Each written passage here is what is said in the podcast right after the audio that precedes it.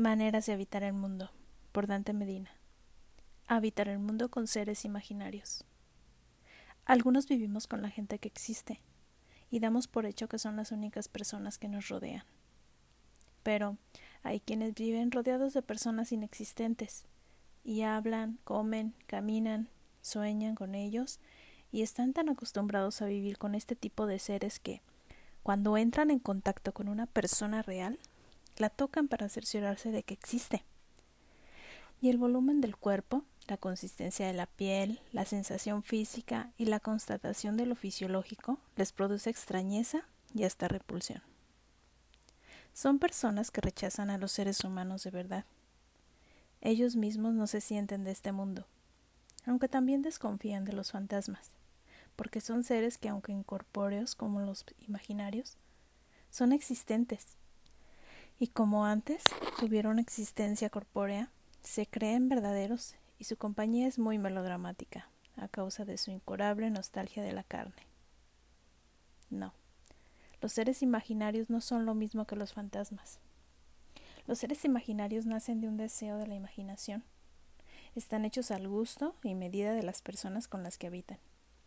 Y su compañía es incompartible porque son solo de quien los creó y solo ellos saben que existe. Y únicamente a él le hablan, lo escuchan, lo consuelan. Sirven los seres imaginarios para no estar solo, para no estar triste, para tener paz en el alma. Quienes ignoran la existencia de los seres imaginarios creen que los que habitan con ellos están poseídos, están locos, están artistas, están chocheando, son raros les da eso de tiempo en tiempo, de ponerse a monologar como si hablaran con alguien. Y en esos momentos les cambia la cara adusta, por una cortés, la de tristeza por una de felicidad, la de melancolía por una de esperanza. Y uno piensa que con los años que han vivido, con las tragedias que han sufrido, lo mucho que han trabajado, es normal que dialoguen con sus recuerdos, que se encierren de esa forma en sí mismos. Pero no, es un error. Los seres imaginarios existen verdaderamente. Existen verdaderamente los seres imaginarios y una vez traídos al mundo, a nuestra compañía, ya no se van nunca porque, aunque no son inmortales, dependen por completo de nuestra vida y morirán el mismo día y a la misma hora de nuestra muerte. Mientras tanto, ya creados, no nos abandonarán jamás y por más que nos tengan cariño y paciencia, Habrá con ellos momentos de disputas, de desacuerdos, de dificultades y hasta de riñas y reproches. Y habrá, como es de esperar, las reconciliaciones. Suelen ser a nuestra medida los seres imaginarios, pero con el tiempo evolucionan y cambian.